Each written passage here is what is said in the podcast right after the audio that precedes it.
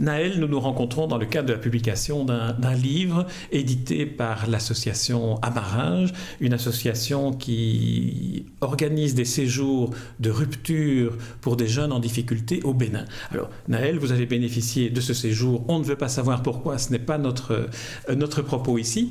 Ce qu'on ce, ce aimerait peut-être euh, vous entendre dire, si vous le voulez bien, c'est comment, comment vous avez vécu ce séjour au Bénin. Alors on va commencer chronologiquement le premier jour, le jour du départ. On viendra après sur d'autres aspects. Mais le jour du départ, reprojetez-vous ce jour-là et racontez-nous comment ça s'est passé. Eh bien, le, jour du départ, euh, on s'est retrouvé à l'aéroport des Aventem euh, avec... Qu'est-ce qu'il y avait ce jour-là? Il y avait, non pas Elisabeth, Nathalie Vaninis, qui est aujourd'hui la responsable du projet. Euh, mais qui à l'époque, parce que donc, moi j'ai été au Bénin il y a 4 ans, donc je pense que c'est important de le dire, été une des premières jeunes à aller au Bénin, donc c'était tout au début du projet, aujourd'hui il a bien évolué. Euh, donc à l'époque où je suis partie, en 2010, c'était encore euh, Nathalie Manilis qui coachait les jeunes, qui les préparait à leur séjour, et donc elle, elle m'avait accompagnée aussi à l'aéroport, elle était présente aussi. voilà. Et donc je suis partie seule de l'aéroport des Aventem, direction Cotonou. Euh, toute seule. Alors, arriver à Cotonou, c'était pas le premier voyage en avion parce que pour certains jeunes, c'est leur premier voyage en avion. non, pas le premier voyage en, en, avion, mais le premier voyage seul. Euh, voilà. Et vous aviez quel âge à ce moment-là, il y a 4 ans? J'avais 16 ans. 16 ans, vous partez, vous êtes à Zaventem dans l'avion, vous atterrissez à Cotonou. Voilà, je fais d'abord une, escale à Tripoli pendant 3 heures. Euh, ensuite, j'arrive à Cotonou. Euh, ça va, j'avais pas peur du tout. Finalement, j'étais bien préparée, donc euh, j'arrive. Euh, j'ai été accueillie par un éducateur euh, béninois, qui était James à l'époque, qui est venu donc me chercher à l'aéroport. On m'a trouvé très facilement.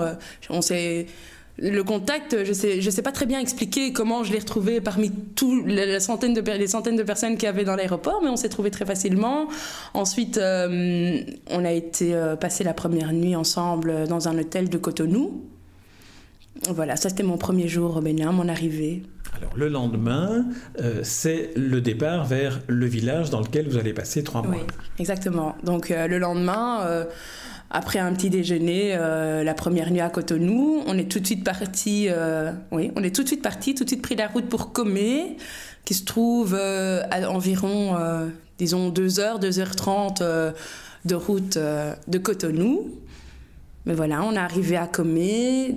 On a été directement dans mon village, donc on a fait Cotonou direction le village directement. Et puis euh, là, j'ai été très bien accueillie par euh, tous les villageois, par euh, le chef de famille. Mais non, justement, moi, quand, quand je suis arrivée, mon chef de famille n'était pas là. C'était un peu particulier. niveau timing, il était un peu, il était en dehors du village, mais il est vite arrivé aussi. Mais j'ai été très bien accueillie aussi, quand même, par la voisine dans ce village qui m'a accueilli très gentiment, en me rassurant, m'expliquant qu'il arriverait bientôt, que je ne devais absolument pas m'en faire, qui m'a aidé à m'installer. Euh, voilà, et alors ce premier jour, euh, mon éducateur au Bénin, béninois, euh, est resté aussi avec moi. Il a logé avec moi dans le village la première nuit. Donc celui qui vous avait accueilli à Cotonou est resté... Exactement, il a passé la première nuit avec moi au village. Maintenant, aujourd'hui, pour les jeunes qui partent, maintenant, l'éducateur reste deux nuits, passe les deux premières nuits avec eux au village. Mais moi, il avait passé une nuit avec moi au village, mais ça, ça m'avait je pense que c'était ça aussi. Je me suis pas sentie tout de suite euh, toute seule parce que bon, euh, il est resté avec moi plus de 24 heures, euh, le temps un peu de me mettre dans, dans le truc. Alors, le séjour commence. le chef de village, enfin, le, reste, celui qui est chargé de, de s'occuper de vous arrive. Alors, cette rencontre-là, puisqu'il avait 24 heures de retard, comment ça s'est passé? Non, donc en fait, il n'avait pas 24 heures de retard. Il est arrivé un petit peu en retard quand j'étais déjà dans le village. Et puis, je me souviens très bien, j'étais dans ma case, donc dans ma chambre, euh, avec mon petit salon, tout ça. Il est venu euh, toquer très gentiment, il m'a accueilli, m'a pris dans ses bras, très chaleureux, très, euh, très gentiment. Et, et voilà, on a, on a discuté ensemble. il m'a invité à rentrer dans son salon, qui était. Parce qu'en fait, ma case, donc ma chambre, ma petite partie était collée, collée à sa maison, à lui. Donc, il m'a invité dans son petit salon, on a un petit peu discuté un petit peu installer euh, le dialogue. Et puis il y avait aussi mon éducateur euh, béninois donc, qui était toujours avec moi. C'était ma, toujours la première journée, donc il était toujours avec moi. Et donc euh, on a un petit peu fait connaissance comme ça, un monsieur très gentil, que j'aime beaucoup. Donc, Et vous avez gardé des contacts avec lui Oui, on a gardé des contacts. Aujourd'hui, moins que quand je suis revenue, la période où je suis revenue, parce que ça fait déjà 4 ans que je suis revenue, mais on a gardé des contacts, oui. Alors, on continue dans ce séjour de trois mois. Concrètement, comment se passait une journée type?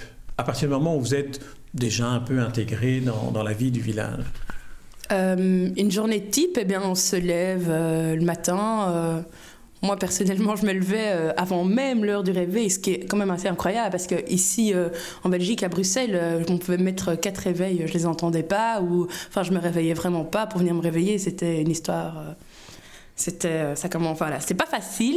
Et euh, là bizarrement j'avais aucun souci pour me lever même en avance. Euh, je pense qu'à 6h30 ou 7h du matin j'étais déjà debout. Mais bon je pense que si c'est avec le climat et tout ça. Mmh.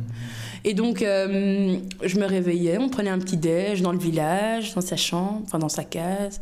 Et puis on allait travailler on va travailler. Voilà, c'est-à-dire. Et c'est-à-dire quoi? Travailler ça veut Moi, j'ai fait en trois mois, j'ai pu euh, toucher un peu à beaucoup de choses. Ce qui m'a le plus plu, c'était le centre de santé. J'ai travaillé pendant tout un temps parce que dans le village, euh, il y avait un centre de santé qui est le seul village, qui est le seul euh, centre de santé pour plusieurs villages aux alentours, en fait. Donc, c'est un peu tous les jours les, les femmes qui viennent avec leurs enfants faire la file pendant des heures pour être soignées. Et donc, euh, ou de, en tout cas pour voir une infirmière ou voir quelqu'un. Et donc, euh, moi, j'ai longtemps aidé. Là, j'ai été. Euh, je, je, prenais pas de, grandes responsabilités, mais je donnais un coup de main, je faisais ce que je pouvais faire. ils faut savoir qu'ils ont très peu de moyens aussi dans leur centre de santé. Donc, tout coup de main et toute aide est toujours la bienvenue. Et donc. Voilà, et donc j'ai travaillé le matin, on, va, on part travailler, on reste là jusqu'à midi. à midi, on, on quitte son, son endroit de travail pour, pour aller manger. Ensuite, euh, en fait, il y a une pause entre une grande sieste, parce que même les villageois, en fait, font une grande sieste entre midi et 15 heures, parce que c'est aussi le, il fait terriblement chaud à cette heure-là, donc euh, on ne sait pas rester sous le soleil, c'est insupportable. Et donc, euh, les villageois se reposent et nous, on, on s'occupe comme on veut, c'est un peu notre temps libre entre midi, à 15 midi et 15h, et puis à 15h, on retourne travailler. Quand vous dites nous, euh, est-ce que ça veut dire que vous n'étiez pas le seul euh, jeune euh, ah, dans le village? Si, J'étais, on est seul, il y a chaque c'est un seul jeune, par, village. je dis nous parce que je parle un peu en général, en général mais non, non, on est bien un seul, seul, on est bien seul dans ce village on est tout seul et voilà. Et donc, on va travailler. Je vais travailler. Mmh. Je rends, donc, à 15h, je vais travailler. Et là, jusqu'à 17h, 17h30. voilà, c'est aussi les heures où les enfants sont à l'école. Donc. Euh, alors, c'est un séjour de rupture. Euh, dans quelle mesure est-ce que euh, vous aviez encore des contacts avec la, avec la Belgique Comment est-ce que, est-ce que ça, est-ce que vous y pensiez parfois à, à, votre vie avant et, et à la Belgique euh, un petit peu, pas tellement. Pas tellement. On est, moi, en tout cas, personnellement, j'y pensais pas tellement. J'étais tellement dans mon village et j'étais tellement bien là que je me pensais plus à tout ce qui y avait en Belgique. Et, euh, et voilà, c'était pas non plus que du positif que j'avais laissé derrière moi. Donc, euh, je pensais pas du tout à tout ça. J'essayais vraiment de vivre mes trois mois le mieux possible. Et, et voilà. Alors, ce sont trois mois, ça veut dire qu'à un moment donné, on arrive au dernier jour des trois mois et il faut rentrer. Alors, faisons le même exercice mental. Euh, souvenez-vous du dernier jour. Comment ça s'est passé? Euh, le dernier jour. Dans le village, au moment où il faut partir, il faut faire les bagages, il faut repartir vers Cotonou et puis reprendre l'avion. Euh, Alors dans le village, comment ça s'est passé le dernier jour? Dans le village, euh, c'est très calme jusqu'au moment où la voiture de Cap Solidarité arrive, enfin le 4x4 de Léonce arrive pour venir nous chercher, où là ça devient un peu, on sent qu'il y a de l'émotion et puis en même temps c'est un peu l'excitation aussi pour eux parce qu'à chaque fois qu'il y a une voiture qui arrive dans le village, de toute façon, c'est l'excitation, mais c'est toujours. Euh, c'était vraiment le moment où là, j'ai commencé, en tout cas moi, à ressentir quelque chose. C'est au moment où la voiture est arrivée, on me disait, bon, maintenant, je vais partir, parce qu'en principe, on, dit, on se dit, bon, voilà, on vient de faire trois mois ici, on rentre en Belgique et on reviendra probablement jamais. Sauf si on met des choses en place à côté, euh, après, par après, mais en principe, une fois qu'on part, on ne reviendra pas. Donc euh, les gens sont, euh, ils sont tous rassemblés près du puits devant le centre de santé. Euh, je me souviens que j'ai laissé, j'ai offert mon projet de développement à ce moment-là, parce que chaque jeune peut laisser une trace dans le village au moment en partant qu'on a préparé avant, et donc c'est un peu le moment où on fait cet échange-là. Et donc, j'ai laissé. C'est quoi le projet de développement que vous avez laissé Eh bien, moi, je me souviens, j'avais fait des housses pour les matelas dans euh, le, centre de santé. Parce que les matelas dans le centre de santé, c'était simplement des mousses comme ça, des espèces de matelas jaunes en mousse, euh, pas dans un état, enfin voilà, vraiment dans un état pas correct du tout. Et euh, je me suis dit, bon, si on peut pas leur offrir des, nouvelles, des nouveaux matelas, alors au moins, je sais pas, penser à des housses ou quelque chose comme ça. Et donc moi, j'avais j'avais aidé à faire, à coudre et tout, euh, des, des, housses pour ces matelas pour le centre de santé. Et donc, on fait l'échange de, de, à ce moment-là. On se dit Et donc, je reviens un peu à ce projet de développement. C'est un projet donc, que vous avez mis en place en arrivant au début. Ce n'est pas un projet que vous avez élaboré avant de partir. Non, ce n'est pas un projet. Ben, on en a parlé euh, avant de partir. C'est-à-dire qu'avant de partir, je savais que j'allais devoir, euh, en partant, laisser une trace un peu. de mon passage au village et moi je l'ai fait avec beaucoup de plaisir et, et, euh, et, du coup, on a un peu préparé, on, on, on, on essaie déjà, on, en parle avant de partir, et puis quand on est là-bas, on peut vraiment y réfléchir, on voit ce dont les gens ont besoin, et comme, enfin, on peut plus voir ce, que ce, ce, dont les gens ont besoin. Donc, du coup, on sait en fonction de chacun ce qu'on a envie de leur laisser, euh, en fonction du besoin, quoi. Est-ce qu'on peut revenir un peu au, au mois qui a précédé, c'est-à-dire à la préparation? Oui. Uniquement la préparation Uniquement la préparation. la, préparation, pas ce qui vous a emmené euh, à, à, Maringe, mais euh, la, préparation, c'est-à-dire ce que je, ce, si vous êtes d'accord, ce que j'aimerais que vous nous racontiez, c'est quelle est la perception que vous aviez au moment où vous prépariez ce séjour au Bénin, quelle était la perception que vous aviez du Bénin, donc avant d'y avoir été, si vous vous en souvenez, si vous pouvez reconstituer. Mais euh, pour moi, j'étais très curieuse parce que je suis d'origine africaine et euh, j'avais, j'étais jamais retournée en Afrique noire. Et donc, du coup, c'était un peu pour moi un peu aussi un retour aux sources. Donc, du coup, je partais là-bas avec. Euh, j'étais curieuse, je voulais voir euh, comment c'était. Enfin, moi, j'étais vraiment très très curieuse et très impatiente d'y aller. Et alors, on est préparé Bon, je dis pas ça avec beaucoup de fierté, mais on doit pour moi, j'ai pas été vraiment à toutes les préparations, mais en principe, on doit aller euh, une fois par semaine euh, à Cap Solidarité au bureau, et alors on rencontre Maude qui, euh, qui nous prépare un peu une fois par semaine à notre, à, notre, séjour pendant les trois mois, en nous expliquant comment les gens vivent, la culture, le Bénin, le village, ce qu'on va faire dans les villages, vraiment en essayant de nous de nous faire passer un maximum d'informations sur, euh, sur le Bénin et sur euh, les trois mois qu'on va vivre, quoi. Vous avez dit que vous êtes d'origine euh, africaine. C'est vrai qu'on est en radio, donc on, ne voit pas que vous pourriez être une béninoise, mais vous n'êtes pas d'origine béninoise. Non. non, moi je suis d'origine rwandaise. Et alors, retourner en Afrique, alors, ça, ça représentait quoi pour, pour vous?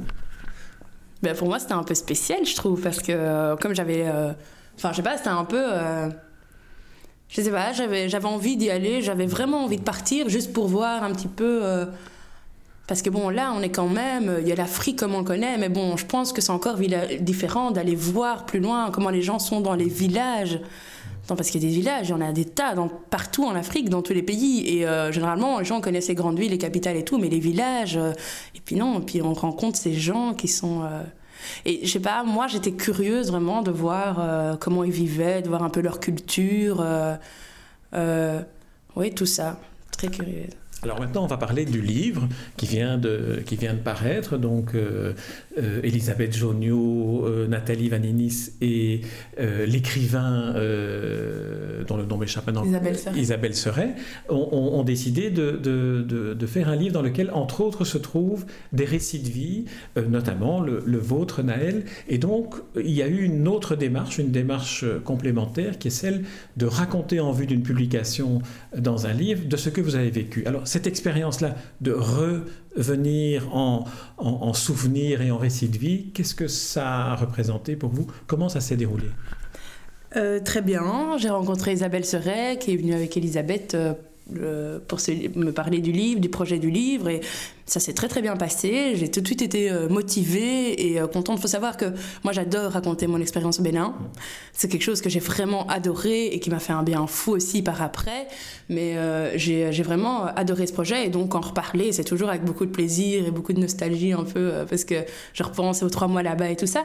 Et donc j'ai accepté volontiers de participer au récit de vie Mais euh, c'est vrai que moi, je l'ai surtout, enfin, après avoir rencontré Elisabeth Serret la première fois, moi, c'est vrai que je me suis dit, ben, ce livre, c'est une bonne chose, et c'est vrai que c'est une bonne chose que que, que je témoigne aussi, que j'apporte aussi mon témoignage, parce que c'est une manière aussi pour moi de me dire, ben, c'est mon histoire et euh, aujourd'hui j'en parle très facilement et donc je l'assume et euh, j'ai aussi eu des, j'ai eu des difficultés à un moment et euh, aujourd'hui avec le recul, parce que bon j'ai quand même, bon, aujourd'hui j'ai 4 ans de recul, mais à un moment on a fait le livre, j'en avais 2 ans et demi, 3 ans de recul déjà, ce qui est déjà pas mal et donc j'avais aussi évolué et je j'arrivais plus à mettre des mots sur des choses que je n'arrivais pas à expliquer, euh, des difficultés ou quoi que j'ai pu avoir, ou des choses pas faciles. Et ces choses-là, j'arrivais pas forcément à trouver les bons mots quand j'avais 16 ans ou quand j'avais 15 ans et que j'ai aussi eu des dérapages euh, qui ont fait que, bon, voilà, finalement, j'ai accepté de faire ce projet. Et, euh, et voilà, et revenir là-dessus avec le recul et participer au récit de vie, c'était vraiment une manière de me dire, ben, voilà, c'est mon histoire et euh, j'ai eu ces difficultés, ces difficultés-là et euh, aujourd'hui ça fait partie de moi et quelque part je veux en faire une force quoi. Je veux faire, euh, je veux plutôt que ça me fasse avancer plutôt que en reparler en disant tiens je suis passée par là, j'ai eu telle difficulté et ça et, et voilà et pour moi c'est quelque chose qui m'a fait vraiment beaucoup de bien.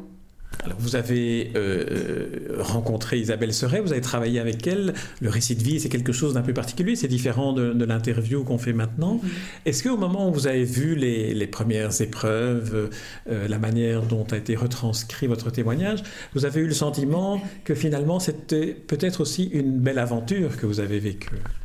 Oui, vraiment. Moi, j'ai eu beaucoup, beaucoup d'émotions quand, je me suis, quand j'ai lu le livre.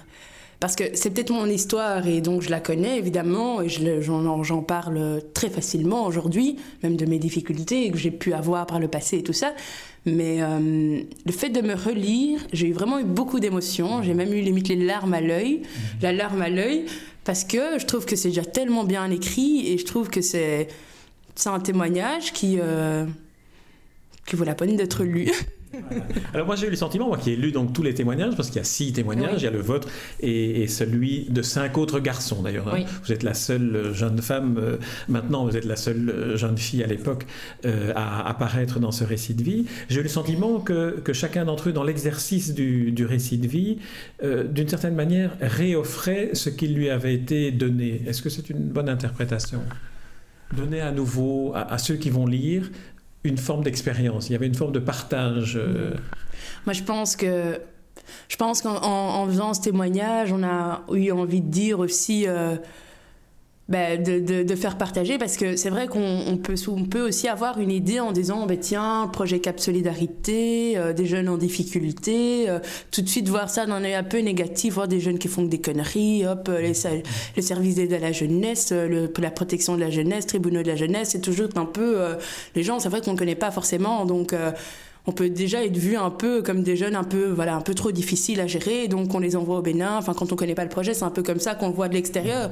Alors qu'en fait à côté de ça c'est une expérience euh, enfin pour pour moi qui l'a vécu et je pense que les autres qui l'ont vécu euh, peuvent aussi dire ça mais c'est que on se dit c'est quelque chose euh, ça vaut la peine qu'on en parle et ça vaut la peine qu'on raconte et qu'on fasse on essaie de d'expliquer aux gens ce qu'on a vécu pendant les trois mois parce que finalement il y a que nous qui pouvons qui pouvons comprendre ce que ça fait d'être pendant trois mois et demi dans un séjour de rupture comme ça, dans un village au Bénin. Euh, et euh, c'est tellement quelque chose de d'extraordinaire un peu que, que quand on en parle, on a envie d'expliquer et euh, oui, de partager d'une certaine façon en expliquant comment on a vécu, comment c'était là-bas et, et comment les gens vivent et, et, et, voilà. Et je pense que si pour nous c'est toujours chouette d'en parler quoi parce que c'est quelque chose qui, qui est hyper positif quoi.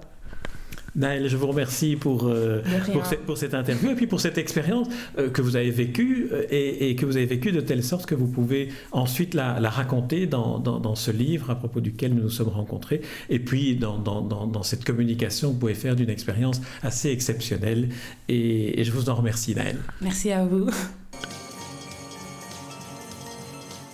Les rencontres d'Edmond Morel.